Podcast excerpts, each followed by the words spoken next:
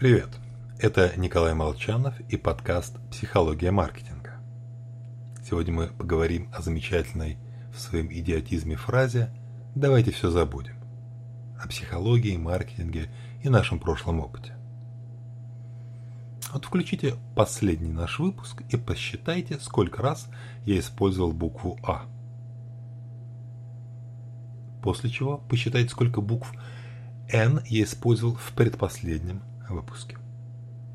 Если вы выполнили оба задания, в чем я, конечно же, сомневаюсь, ведь нам же все время некогда важные дела и все такое, то могли бы заметить, второе задание делать чуть сложнее. Не потому, что подсчет буквы «Н» связан с большими когнитивными усилиями. Просто во втором случае нам приходилось бы преодолевать только что приобретенный навык, а обращать внимание на букву «А». Вроде бы ее уже не нужно считать, но она все равно бросается в глаза. Мы не можем взять и отменить прошлый опыт просто потому, что нам так хочется.